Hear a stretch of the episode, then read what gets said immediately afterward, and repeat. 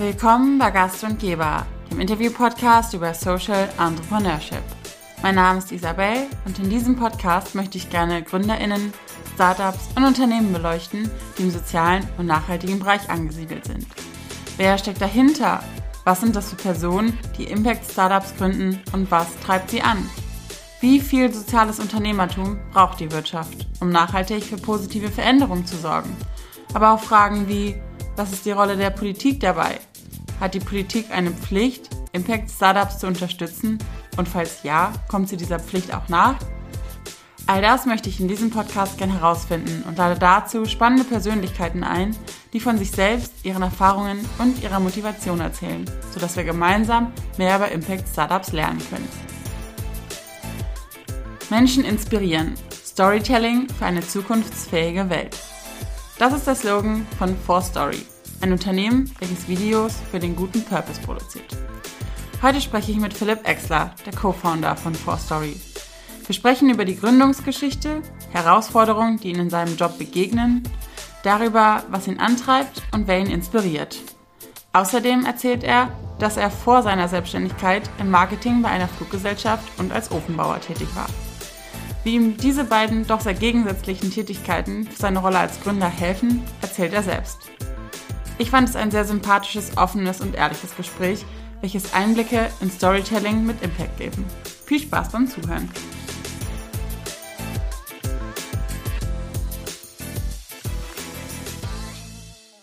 Hi Philipp, schön, dass du da bist. Vielleicht kannst du dich und äh, euer Unternehmen einmal vorstellen. Hi Isabel, ja, vielen Dank für die Einladung. Schön, dass ich ähm, mit dir sprechen darf. Mein Name ist Philipp Exler. Ich bin Gründer, Mitgründer von 4Story. Uns gibt es jetzt seit fünf Jahren und wir machen Storytelling für eine zukunftsfähige Welt. Und wie ist die Idee entstanden? Ähm, die Gründungsgeschichte von 4Story ist vielleicht ein bisschen unklassisch, weil als wir uns gegründet haben, das, was wir jetzt machen, nur ein ganz, ganz kleiner Bestandteil ähm, unseres eigentlichen Produktes war. Und es war eigentlich viel mehr so, ähm, ich habe ähm, in einem großen Unternehmen gearbeitet, im Marketing ähm, einer Fluggesellschaft und äh, war damit sehr unzufrieden ähm, und habe gemerkt, dass das einfach nicht besonders zukunftsträchtig ist, was ich da mache und dass ich mhm. da auch sehr viel Energie reinstecke in eine Arbeit, die ja tatsächlich eher dazu beiträgt, Probleme zu schaffen als zu lösen. Ähm, und habe dann da gekündigt und wusste aber noch nicht so genau, was ich machen soll mit dieser Erkenntnis jetzt, dass ich was anderes machen möchte und meine Energie anders einsetzen möchte. Und habe dann aber erstmal noch meine handwerkliche Ausbildung gemacht, bevor ich dann über meinen Mitgründer auf das Thema Social Entrepreneurship gekommen bin, der zu dem Zeitpunkt an der TU in München studiert hat und Kontakt zur Social Entrepreneurship Akademie in München hatte und Teilnehmer bei der Global Entrepreneurship Summer School der SEA war und super angetan davon und ähm, begeistert von diesem, äh, von, von dem Ansatz und mir dann davon erzählt hat, weil er ja gemerkt hat, dass ich irgendwie auf der Suche bin, dass ich einen betriebswirtschaftlichen oder Marketing-Hintergrund habe, ähm, aber einfach am struggeln bin mit der Wirtschaft, was, was mhm. ich da, wo ich meinen Platz finde.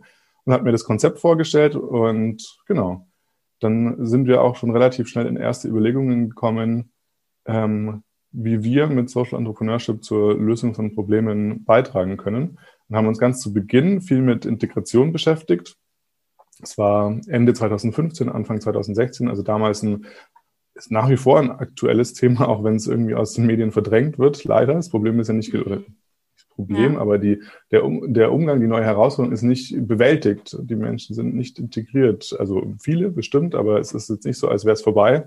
Nur in den Medien ist es halt nicht mehr so präsent.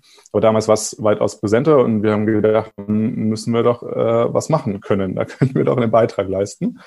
Genau und sind dann gestartet, um Vorurteile abzubauen. Sind, äh, mhm. äh, haben gesagt, wir können mit, indem wir Geschichten erzählen, ähm, Vorurteile abbauen und dazu beitragen, dass Menschen bessere Chancen am Arbeitsmarkt bekommen, weil sie vielleicht direkt abgelehnt werden, weil ihr Name nicht ganz ähm, super nach Herr Müller klingt. Ähm, genau, mhm. und dann war unser allererster Film auch direkt äh, die Geschichte Mo's Story über Mohammed aus Sierra Leone, ähm, der in München lebt und der einfach von sich erzählt hat, wer er ist, was er macht, was seine Hobbys sind, was seine Träume sind, was ihn bewegt.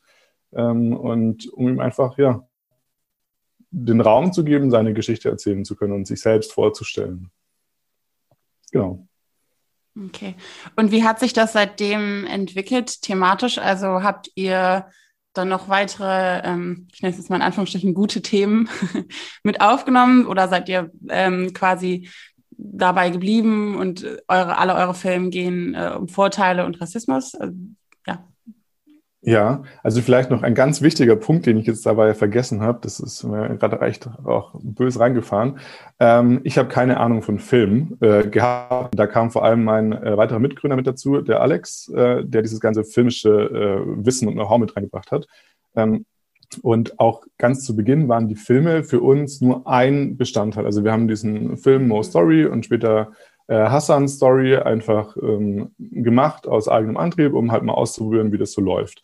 Das war aber nicht das, womit wir hätten Geld verdienen wollen. Eigentlich war unser Ziel vielmehr auch die CSR-Abteilungen, große Unternehmen anzusprechen ähm, und denen ja beim Recruiting, sie beim Recruiting zu unterstützen, ähm, aber auch deren Recruiting- oder HR-Abteilungen zu schulen, in interkulturell Management einfach im Endeffekt mit Menschen zusammenzubringen, gemeinsame Erlebnisse zu kreieren im mhm. Endeffekt ein, weiß ich nicht, ein Jochen Schweizer äh, der Integration.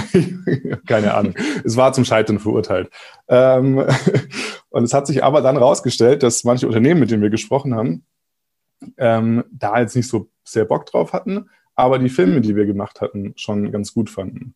Ja. Und ähm, wir dann zu dem Zeitpunkt auch, der Alex und ich, ähm, bei der Social Entrepreneurship Akademie eben so ein kleines Mini-Gründungs- ähm, durchlaufen haben. Das ZGI Kompakt hieß das damals. Ich glaube, jetzt heißt es irgendwie SEA Certificate.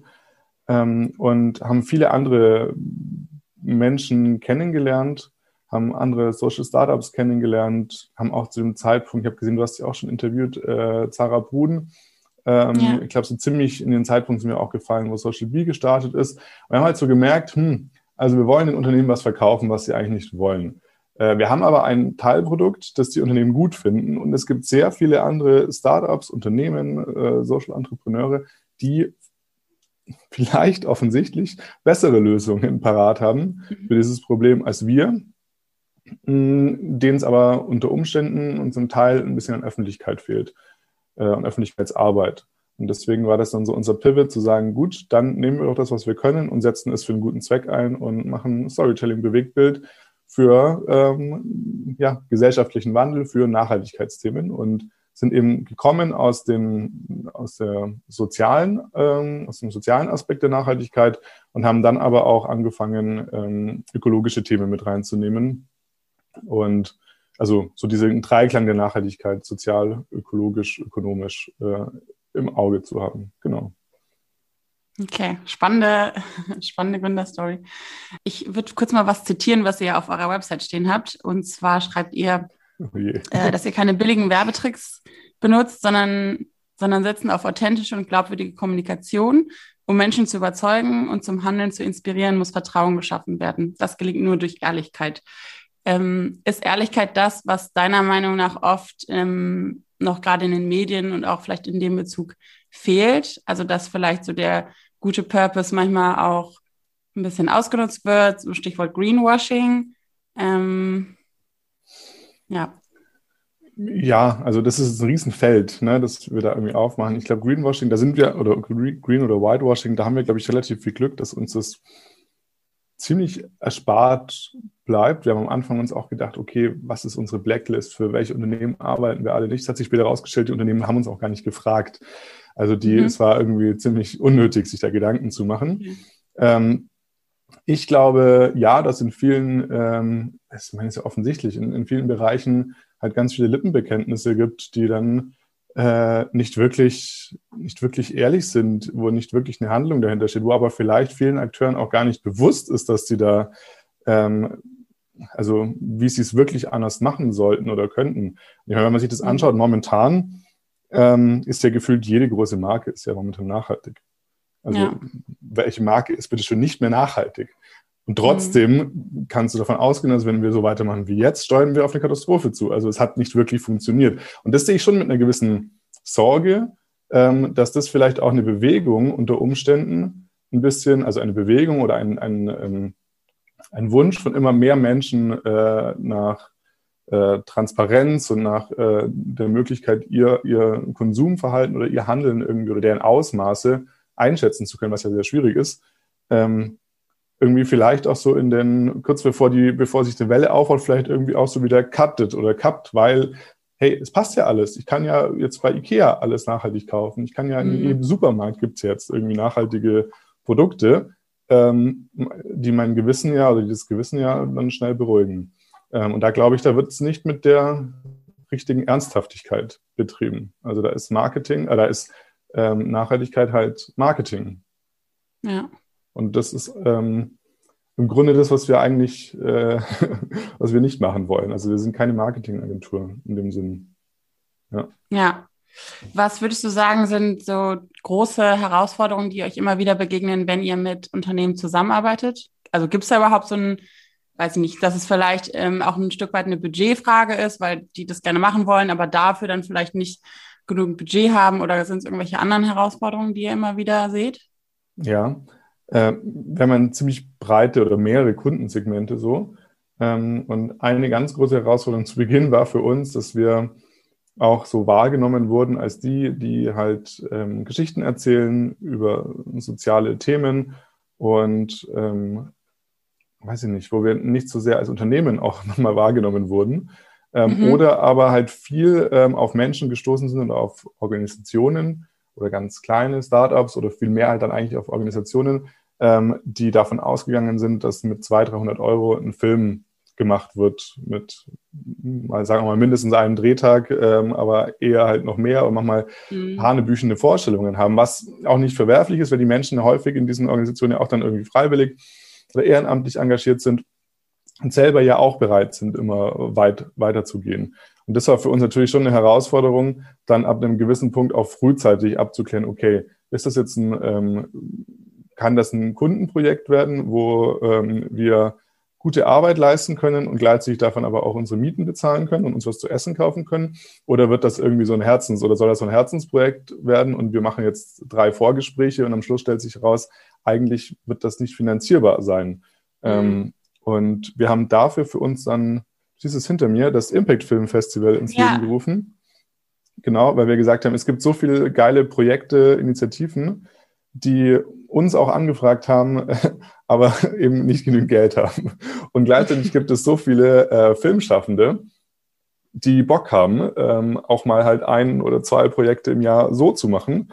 Oder vielleicht vor allem vielleicht gerade noch in der Ausbildung sind, im Studium sind, vielleicht gerade wenn sie im Studium sind, auch Zugang haben zu super Equipment, weil Hochschulen sind gut ausgestattet ähm, und sowieso Projekte machen müssen oder sich halt ausprobieren wollen, jenseits von einem äh, bezahlten Projekt von einem Kunden, der ihm immer reinredet und es immer besser weiß und es häufig immer zum Kompromiss führt.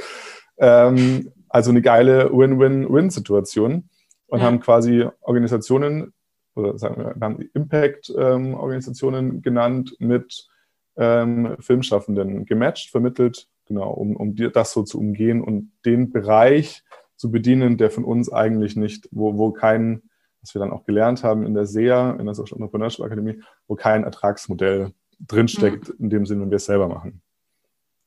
Okay. Genau. Clevere Lösung. Wie oft findet der Wettbewerb des Impact Films statt? Ähm, inzwischen haben wir es umgeändert. Also wir haben es 2017 und 2018 hat es stattgefunden. Äh, also jährlich dann quasi. Dann haben wir es mhm. aber, weil wir gemerkt haben, okay, das frisst uns die Haare vom Kopf von der Organisation und von allem, weil, mhm. also sagen mal, im ersten Jahr ähm, waren es dann, waren es 15 Filme, glaube ich, und im zweiten Jahr waren es um die 30 Filme. Und zumindest im ersten Jahr hätten wir die 15 Filme vom Aufwand äh, wahrscheinlich lieber selber gemacht, weil das wäre schneller gegangen als eine Website, also ein Branding, eine Website. Äh, wir haben eine Crowdfunding-Kampagne gemacht Preise auszuloben. Und es ist echt schwierig, Leute, also über Social Media und auch sonst hinterm Sofa vorzulocken, was zu machen. Also wenn man die richtigen findet, dann, äh, dann haben die auf jeden Fall Bock drauf. Da ist eine ganz große Bereitschaft da, von Menschen sich zu engagieren. Mhm. Äh, aber du musst sie ja erst mal finden und erst mal erreichen. Und sie müssen halt auch dann eine Kamera haben und damit umgehen können. Ähm, also da war der Aufwand ziemlich groß und dann haben wir gesagt, okay, 2019 wir pausieren, könnten uns vorstellen, es zweijährig zu machen. Ähm, Einfach weil wir auch nebenzu die Forstory halt stabil bekommen müssen, weil das ja das ist, wenn Forstory funktioniert, ja. wenn da Gelder erwirtschaftet werden, dann kann das Festival laufen. und haben dann aber Ende 2019 ähm, auch eine gemeinnützige Tochterfirma äh, dafür gegründet, die Impact Film GmbH, mhm. die dann ab 2020 das Festival ausrichten sollte, auch mit dem Wunsch, mit dem Gedanken, erstens mal nach außen ähm, zu treten, zu sagen, hey, das ist eine gemeinnützige Organisation, das hat eine eigene Rechtsform. Es funktioniert losgelöst von der Four Story. Ähm, das ist eine gemeinnützige Veranstaltung ähm, und die Möglichkeit zu haben, mit Stiftungen und mit anderen öffentlichen Förderpartnern auch zusammenzuarbeiten. Und haben dann aber gemeinsam mit dem Team, das bis dahin gewachsen ist, mit dem Four Story Team, das Thema ein bisschen geändert und haben mhm. uns oder den kompletten Prozess eigentlich geändert und haben gesagt, naja, ähm, Forstory hat sich geändert, wir haben selber ein Rebranding gemacht. Unser Thema sind nicht mehr nur die äh, sozialen Aspekte der Nachhaltigkeit, sondern auch viele ökologische Themen und wir sind viel breiter aufgestellt und es gibt viel mehr Baustellen. Ähm, also machen wir doch ein Festival, ähm, das sich all dieser Baustellen annimmt und das inspirierende, interessante Filme macht, um Menschen dazu inspiriert, ähm, ja, die Welt zukunftsfähig zu gestalten, loszulaufen und was zu machen und einfach irgendwo so eine kleine Inspiration zu bekommen und haben dann die Grundlage dafür bei den SDGs gefunden, weil wir gesagt haben, die sind einfach sehr allumfassend und decken sehr viele Bereiche ab. Mhm. Ähm, genau, und haben dann das ähm, Impact Film Festival um ähm, regebrandet hin zum 17 Films. Genau. Und das hat letztes Jahr stattgefunden, wo mit der Änderung zu den Vorjahren freie Filme eingereicht werden konnten. Also alles sehr kurze Filme von 17 bis 170 Sekunden. Wir haben irgendwann gemerkt, wir haben es übertrieben mit der 17. Ähm, einfach um kurze Filme zu bekommen, die auch Menschen erreichen können, die man vielleicht auch mal sich anschaut, wenn man eigentlich gar nicht nach dem Thema, nach dem, mhm. äh, nach dem Inhalt gesucht hat, weil unsere Vorstellung auch war, naja, unsere Frage war, was machen wir denn dann mit den Filmen? Wer schaut sich die an? Schauen sich dann die Menschen an, die sich sowieso mit Nachhaltigkeitsthemen beschäftigen oder mit sozialen Aspekten? Ähm, oder erreichen wir auch Menschen, die vielleicht, ähm, die wir erreichen müssten? Und aus dem Grund gibt es in diesem Jahr dann auch die Impact Film Tour. Das heißt, die Gewinnerfilme oder sagen wir mal die besten Filme, eine Auswahl der Filme ähm, geht auf Tour und wir haben ein paar kommunale Partner, ähm, Partnerstädte, ähm, als was halt jetzt schon fix ist, es wurde auch ein bisschen verschoben, natürlich, Corona-bedingt. Ja. Ähm, aber momentan zum Beispiel ist fest geplant, dass in Ingolstadt die Landesgartenschau stattfinden wird. Da haben wir dann Termine, wo wir auf der Bühne sind, ähm, wo wir GesprächspartnerInnen von lokalen, regionalen ähm, Organisationen vor Ort haben und halt passend zu denen auch dann die Filmauswahl äh, zusammenstellen. Mhm. Ähm, und dann ist ein großer Partner, mit dem wir gerade weiter in der Abstimmung sind, ist Engagement Global genau. Schon mal ähm, gehört, ja. Ja, ähm, Entwicklungshilfsorganisation, die in Deutschland im Endeffekt für das äh, BMZ die komplette, könnte man eigentlich sagen, Öffentlichkeitsarbeit. Ich weiß nicht, wenn Sie das hören, würden Sie wahrscheinlich sagen, nein, das stimmt nicht, man, man ist es ganz anders. Aber in meiner Wahrnehmung, äh, Sie machen die Öffentlichkeitsarbeit für die 17 Ziele in Deutschland. Ähm, ist auch eine gemeinnützige Organisation und ähm, die haben quasi einen, also einen Kinopreis ausgeschrieben. Das heißt, ein Film, der bei uns gewonnen hat, ähm, wird dann bekommt Werbebudget von Engagement Global, damit er im Kino als Werbung geschalten werden kann. Ähm, auch jetzt wahrscheinlich erst im Herbst, weil momentan ist der Effekt ja. wahrscheinlich überschaubar. Ähm, dafür ist die Werbung wahrscheinlich günstiger. ähm, und die gehen selbst auch auf Tour. Also die sind ja sind im Endeffekt, das ist deren Job, deren Aufgabe, die 17 Ziele in der Öffentlichkeit bekannt zu machen und die Menschen ähm, zur Nachhaltigkeit zu bewegen. Und die starten ebenfalls eine Tour und da sind wir gerade eben im Gespräch, dass ähm, deren Displays, die haben ein bisschen einen größeren Aufbau, da steckt auch ein bisschen mehr Geld dahinter, ähm, dass deren Screen-Displays, die sie irgendwie aufgebaut haben, dann auch mit unserem Content bespielt wird. Das heißt, da ist jetzt das Ziel, die Filme in die Fußgängerzonen, in die Öffentlichkeit zu bringen, dahin zu bringen, wo die Menschen halt zufälligerweise vorbeilaufen und sich dann äh, kurz stehen bleiben, weil sie vielleicht doch irgendwie Interesse geweckt, mhm. äh, Interesse geweckt wird und dann einen kleinen Impuls mit in ihren Alltag nehmen und sie nicht dazu erstmal zu bewegen, zu sagen, okay, ich schaue mir das an und ich gehe da einen Abend lang hin. So. Ja. ja, cool. Du hast ja eben erzählt, dass du nicht aus dem Bereich kommst. Ähm, wie ist das jetzt so? Also wie seid ihr im Team aufgestellt? Produzierst du auch Filme inzwischen? Ja, von Anfang an. ich glaube, so. nee, ich komme, ich habe einen Marketing-Hintergrund, Betriebswirtschaft und Marketing.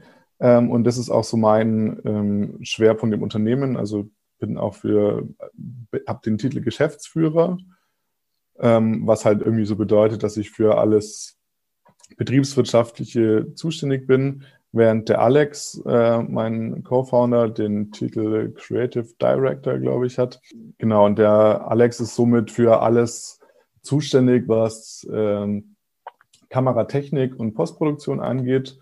Ähm, genau, und ich habe gemerkt, dass dadurch eben, ja, ähm, sehr viel geht ja darum, wie erzähle ich eine Geschichte. Also erstmal musst du herausfinden, was gibt es überhaupt für Geschichten zu erzählen. Und dann mhm. musst du dir halt überlegen, wie erzähle ich denn diese Geschichte, dass sie auch interessant ist, dass sie auch irgendwie gehört wird. Und ähm, ich glaube, so richtig, so richtig, richtig gut ähm, beigebracht bekommen kann man das eh nicht. Also klar, okay. es gibt viele, also es gibt im Film, Filmproduktionen viel hartes Handwerk, wo man auch viele Fehler machen kann, wovon ich sagen würde, dass Forster vermutlich alle gemacht hat. Ähm, aber manche andere Sachen sind halt einfach, ähm, weiß ich nicht, Gefühl, Erfahrung, mhm. paar Bücher, die man dazu lesen kann. Ja, und dann muss man halt mit den Menschen sprechen, um deren Geschichte zu erzählen. Mhm. Ihr macht das ja jetzt seit fünf Jahren, ne? wenn ich richtig gerechnet habe zumindest. Würdest du sagen, dass sich die Art des Filmemachens, also auch inhaltlich, ähm, in der Zeit ein bisschen geändert hat? Also auch ähm, gar nicht jetzt in Bezug auf euch, sondern eher, ähm, dass die Anforderungen inhaltlich vielleicht andere geworden sind. Weil es ist ja auch, ich finde, dieses ganze Nachhaltigkeitsthema und Social Entrepreneurship ist ja was, was in den letzten Jahren noch viel stärker medial in den äh, Fokus gerutscht ist. Könnte, glaube ich, immer noch mehr, aber es ist ja trotzdem schon mal ja. ähm, auf jeden Fall eine Verbesserung zu sehen. Und damit einhergehen würde ich auch denken oder annehmen, dass man an einem anderen Punkt ansetzen muss. Also die Leute kennen sich auch viel besser aus. Man muss gar nicht mehr manche Sachen erklären, weil die schon bekannt sind. Andere Sachen schon. Wie, wie nimmst du das wahr? Ähm, ja, also wir machen das jetzt schon fünf Jahre und drei Monate, glaube ich. Noch nicht ganz okay. fünfeinhalb. Wir hatten erst das Fünfjährige, worüber wir total überrascht waren.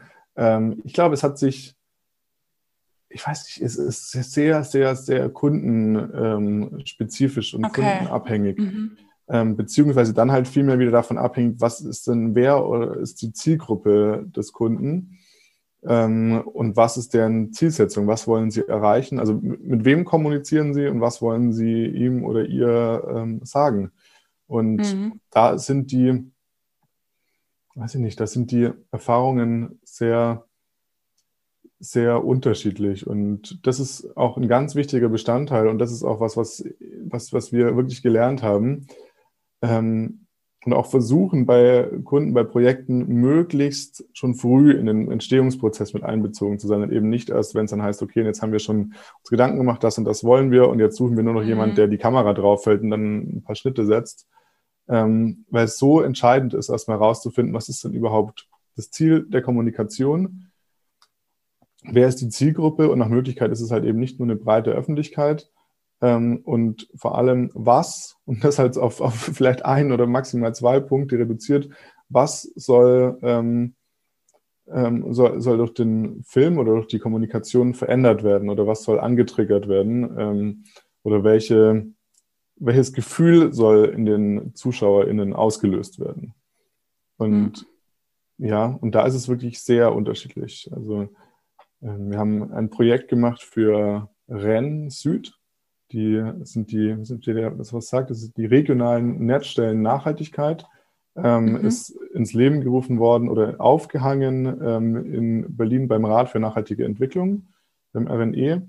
Und da ging es ähm, im Endeffekt darum, in dem Bereich ähm, Lebensmittelkonsum Ressourcenverschwendung von ähm, Müllproduktion und ähm, Bekleidung ähm, Projekte vorzustellen, ähm, also erstmal dieses ganze Thema aufzumachen, was hat, äh, inwiefern spielt Nachhaltigkeit in diese Themen rein und dann aber Projekte aus dem süddeutschen Raum vorzustellen, die sich halt äh, mit diesen Themen befassen, ähm, um einfach auch so klare, einfache Handlungsvorschläge zu geben, wie zum Beispiel ein Repair-Café ähm, oder einmal ohne bitte einkaufen ähm, in, in, wiederverwertbaren Verpackungen und so weiter oder eine solidarische Landwirtschaft. Ähm, und da war eigentlich schon relativ schnell klar, dass ja, dass die Zielgruppe eher weniger noch mit den Themen zu tun hat. Okay. Dass man schon schauen muss, dass man eher Basics irgendwie auch erklärt und aufgreift. Ja. Okay. Also dann doch sehr situativ. Ja, und ich glaube, Social Entrepreneurship, natürlich, ähm, also ich, ähm, wir sind ja selber auch Mitglied im SEND, ähm, mhm. eigentlich von, von Beginn an, von Gründungsmoment, behaupte ich mal, weiß ich nicht, ich glaube von der Crowdfunding-Kampagne weg. Ähm, macht da eine großartige Arbeit oder alle, die beteiligt sind, ja. die ganze ähm, Szene macht da eine gute Arbeit, aber ich würde trotzdem mal noch das vorsichtig sagen, dass da jetzt, also da ist, da ist bestimmt wahnsinnig viel passiert und ähm, da hat sich die Bekanntheit vielleicht ver, vervielfacht, aber sie ist halt trotzdem noch sehr gering. Ja, ja, absolut. Also wenn du mit was Kleinem anfängst, dann kannst du es noch so oft vervielfachen. Das ja. dauert halt noch eine Weile, glaube ich, bis es in so eine breite Wahrnehmung ja. Da sind Riesenerfolge erzielt worden, aber das ist noch nicht an dem Punkt, wo man sich zurücklehnen kann. Nee, ich glaube auch, dass da gerade politisch auch noch sehr ja. viel ähm, ja. unklar ist, was, ja, wo noch viel Luft nach oben ist. Absolut. Ähm, der Name For Story ist auf dem Weg zum Notar äh, äh, entstanden, habe ich gesehen. Ähm, als ich das gelesen habe, dachte ich so, okay, die haben ja, äh, die sind ja entspannt. Ich glaube, ich wäre da jetzt nicht so entspannt gewesen, aber wie, also was, seid ihr da einfach planlos hin und dachtet, okay, nee. wir überlegen uns jetzt mal im Auto, äh, was wir da reinschreiben können? Oder das, ähm, das, wie kam es zu dem Namen?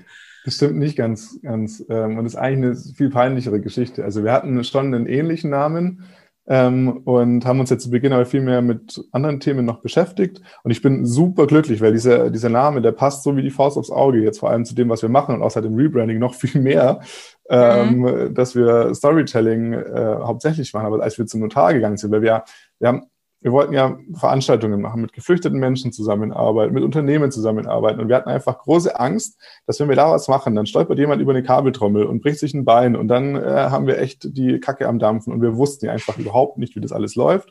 Also ja. haben wir beschlossen, es muss schnell ein Unternehmen her. Und dann haben wir direkt eine UG gegründet, was auch, wo ich jedem von abraten würde, weil es total der okay. Kack ist, dann wieder von der UG zur GmbH zu kommen. Ähm, aber das wussten wir auch nicht. Ähm, und dann war, glaube ich, ich glaube, ja, ich will es gar nicht sagen. Also es klang sehr ähnlich wie vor, sorry, aber es war richtig dämlich. Ja. Okay. war, nee. ja, und deswegen haben wir es dann auf dem Weg zum Notar, haben wir uns nochmal gesagt, nee, das können wir nicht machen. Und dann haben wir, kam, ich glaube, wirklich dieser spontane Entschluss und haben wir es nochmal geändert und durchgestrichen. Ja. Okay. Das war die beste Entscheidung. Wolltest du schon immer Unternehmer werden oder hat sich das dann durch die eben dargestellte Gründungsgeschichte so ergeben? Hm. Ich wollte schon immer irgendwie mein eigenes Ding machen, ja. Mhm. Aber ich glaube, ich war auch, das, also ich habe da ja eben dann mit ähm, Studium, erster Job in, in, der, in, der, Fluggesellschaft, in der Airline, ähm, dann eine handwerkliche Ausbildung zum Ofenbauer und so, habe da schon auch ein paar Sachen so ausprobiert und ein paar Haltestationen genommen, die ich glaube auch, auch gebraucht habe. Also ich hätte direkt aus dem Studium raus oder während dem Studium, wie das ja viele machen, oder wie die meisten, die bei dem ZGI dann sonst irgendwie so am, am Start waren, ähm, halt gerade noch im Studium sind, hätte ich nichts gründen können. Also das wäre zum Scheitern verurteilt gewesen und ich glaube, ich hätte nicht den, den Antrieb gehabt. Ich war, glaube ich, zu lethargisch und mhm. habe das ähm, erst so gemerkt, das war wirklich so meine, ja, ich habe diesen Job dann halt gemacht, habe bei der Airline gearbeitet, das war cool. Ich meine, da, wenn man bei der Airline, Airline arbeitet, da kann man so günstig eigentlich quasi umsonst überall hinfliegen. Das ist total toll. Aber ökologisch gesehen, wenn man dann so ein ökologisches Bewusstsein entwickelt, merkt man, dass das eigentlich ziemlich scheiße ist. Und deshalb, da habe ich halt einen Moment gebraucht. Mhm. ja. Ja, aber ich glaube, es war schon, schon früh, so dass ich Lust hatte, halt irgendwie was Eigenes zu machen. Und ja. Und wie hängt äh, Marketing und Ofenbauer zusammen? Gar nicht. Also wie war es dann einfach so, dass du nochmal was ganz anderes? Ja, ähm, also ich wollte halt ich ähm, war der Erste bei mir in der Familie, der so studiert hat und komme eher aus einer handwerklichen Familie. Und das hat mich halt auch so geprägt. Und ähm, mich hat halt vor allem das gestört, in der, in der Airline zu arbeiten, dass alles irgendwie so abge, also so, so vieles, äh, also ich war so unwirksam, sagt man das? Mhm. Also vieles von dem, was ich ja. gemacht habe. Und ich hatte echt einen coolen Job. Also ich hatte schon einen interessanten Job auch ähm, und konnte schon da auch, also natürlich als Laufbursche, ich habe da ja neu angefangen, aber konnte da viele große Projekte mit als Laufbursche begleiten ähm, mhm. oder als Assistent. Ähm, vielleicht der freundlichere Ausdruck. Ähm, aber es wurde halt auch viel so für die Schublade gemacht und ich konnte eigentlich, also egal was ich da gemacht habe, das hat eigentlich nichts mit dem zu tun, was das Endprodukt war. Also ich hatte da eigentlich keine direkte Auswirkungen so.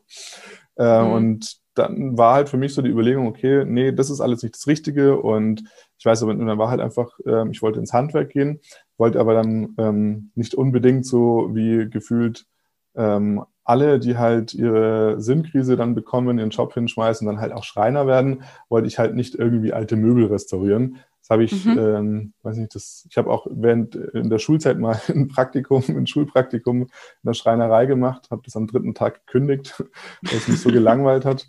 Ähm, und ich finde es einen tollen Job. Also nichts, ich finde Schreiner absolut bewundernswert, aber ich dachte mir, ich will was anderes machen. Und ein sehr guter Freund von mir, den ich dann auch damals in Berlin gelebt, ähm, da wieder getroffen habe, der mit mir zur Schule gegangen ist. Dem sein Vater war Ofenbauer oder hat so self-made Ofenbauer, so ganz äh, ökologisch äh, Öfen, so Grundöfen, große Öfen aus mit Lehm gebaut und das hat mich damals in der Schule schon immer fasziniert.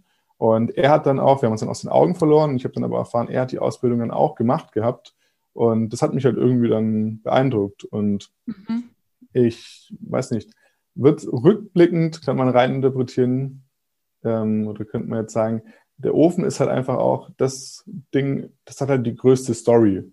Ne? Also wenn man sich so ein Haus anschaut, so ein Häuslisbauer, ähm, ist es total wichtig, dass in einem Haus ein Klo drin ist. Also ich glaube, es gibt mhm. nichts also so ein Ofen, mein Gott, ja. kann auch eine Heizung anmachen. Ja. Aber der Ofen, wenn der halt so, also ein gemauerter Ofen mit einer Sitzbank, wenn der so im Wohnbereich ist, das ist so viel Behaglichkeit und da kommt die Familie mhm. irgendwie Total, zusammen und ja. das strahlt die Wärme aus und es strahlt Entspannung aus und diese Strahlungswärme ist einfach super entspannend und super toll und es ist einfach so was brutal ursprüngliches, Feuer mhm. zu machen äh, und Wärme zu haben und das fand, fand ich halt einfach von dem, vom, vom Ding her auch schön und ähm, das ist halt auch schön, dass Menschen, also Menschen, Bauherren, Herrinnen, dann einfach so ein tolles Produkt zu geben. Ja. ja. Wie würdest du sagen, hat, ähm, also alles, was man irgendwie erlebt, prägt einen ja auch ein Stück weit. Wie würdest du sagen, dass konkrete Sachen gibt aus deinen früheren Jobs ähm, oder aus der Ausbildung, die dich jetzt als Selbstständiger irgendwie weiterbringen?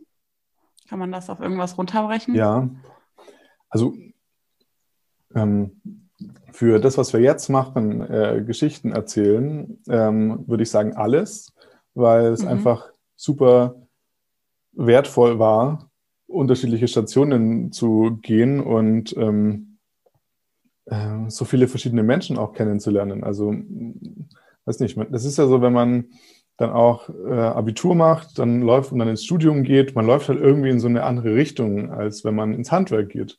Und ähm, das ist einfach interessant, dann Menschen im Handwerk auch kennenzulernen, da auch zu arbeiten ähm, und auch äh, für Kunden zu arbeiten. Und auch das, also das würde ich sagen, es hat mir auf jeden Fall was gebracht. Also ich habe erstens mal im, im Ofenbau arbeiten gelernt. Also natürlich nicht am Schreibtisch arbeiten, aber halt, was es einfach bedeutet, zu knüppeln. Ja. ja. ja. ja. Wirklich ähm, harte, harte Arbeit auf der Baustelle ähm, und sich aber halt durchzubeißen und es halt trotzdem zu schaffen und zu machen. Und gleichzeitig, ähm, ich finde es ein super Betrieb, wo ich gelernt habe, ähm, einfach auch so ein Dienstleistungs-, Service ähm, Empfinden zu haben. Man macht es ja nicht für sich selber, also in gewisser Weise ja schon auch, sonst wird das auch nichts, äh, man muss es ja auch für sich selber machen wollen. Ähm, so ist es bei unseren Filmen ja auch. Wir haben immer den Anspruch, dass die uns gefallen, dass wir die unbedingt auf der Website oben haben wollen. Aber in erster Linie machen wir es auch für den Kunden. Ja. Und das muss man halt auch auf dem Schirm haben. Okay.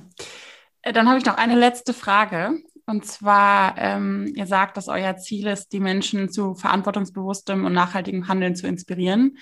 Wer inspiriert dich? ja. Wow. Das ist eine spannende Frage. Ähm, wer inspiriert mich? Hm, weiß nicht, ob du verschieden, also verschiedenste Personen, verschiedenste ähm, Personen aus unseren Geschichten, würde ich sagen. Wir haben einmal eine schöne Reihe gemacht über Social Entrepreneurs, äh, Social Entrepreneurship, ähm, viele GründerInnen porträtiert. Würde ich sagen, da waren sehr viele inspirierende Geschichten dabei. Ähm, dann, wenn ich so ernster werde, mich wirklich inspiriert hat, oder nach wie vor, obwohl sie vor kurzem verstorben ist, ist meine Oma, mhm. die äh, so in ihrem Leben halt viel geschafft hat, viel erreicht hat, ähm, und aber trotzdem auch auf einem Maßstab von heute vielleicht nicht so viel, ähm, aber trotzdem halt immer sehr zufrieden war. Mhm. Ja, ist so. tatsächlich bei mir genauso, ist und, auch meine Oma bei mir. Ja. ja. Ähm, genau. Äh, und dann inspirieren mich häufig, also Menschen, will ich jetzt keinen Namen nennen, aber aus meinem Freundeskreis ähm, oder aus meinem Bekanntenkreis, ähm, Menschen, die halt nicht den klassischen Weg gehen. Mhm. Zum Teil, die halt einfach irgendwie ähm, abseits sind, die vielleicht auf den ersten Blick als Sonderlinge beurteilt werden könnten. Aber mit denen es halt interessant ist, über Themen zu sprechen, weil sie einfach ein bisschen anderen Blick drauf haben. Auch weil sie vielleicht so ein bisschen den gesellschaftlichen Anforderungen so ein bisschen, also dazu gehört ja auch ein bisschen Mut und Selbstbewusstsein, dass man sich dagegen, ich will jetzt nicht sagen wehrt, aber dass man halt dem nicht nachgibt. Ja, absolut. Ähm, aber vielleicht ist es nicht immer Mut und Selbstbewusstsein, vielleicht ist es manchmal auch irgendwie Unangepasstheit und die Personen haben manchmal auch Probleme damit. Mhm. Ähm, aber trotzdem ist es interessant, also das ist, weiß ich nicht, ähm, einfach halt nicht den, den gesellschaftlichen äh, Normen zu ja. entsprechen oder nicht dem sich in, in, in ein System pressen zu lassen oder da nicht so gut reinzupassen, das macht, macht ja auch was mit einem. Also das setzt einen ja auch unter Umständen unter Druck. Und manche, die, die positiven Geschichten, die Heldengeschichten, die man gerne erzählt, das sind die, die das aus eigener Entscheidung rausmachen mhm. äh, und die sich dagegen wehren und die die Ketten sprengen und dann, was weiß ich, was alles verändern und bewegen. Das sind die coolen, großen Geschichten. Ne? Aber es gibt auch, glaube ich, ganz viele, die halt nicht in Normen und Systeme passen, die aber das eigentlich gar nicht unbedingt wollen, ja. sondern die halt irgendwie so sozialisiert sind oder sich so entwickelt haben und dann halt echt zu kämpfen haben. Aber trotzdem total inspirierend und interessant sind, wie sie halt an, manche Blicke auf, auf, auf die Dinge äh, haben. Ja. Cool. Vielen, vielen Dank. Es war äh, wirklich super spannend. Danke dir, ja.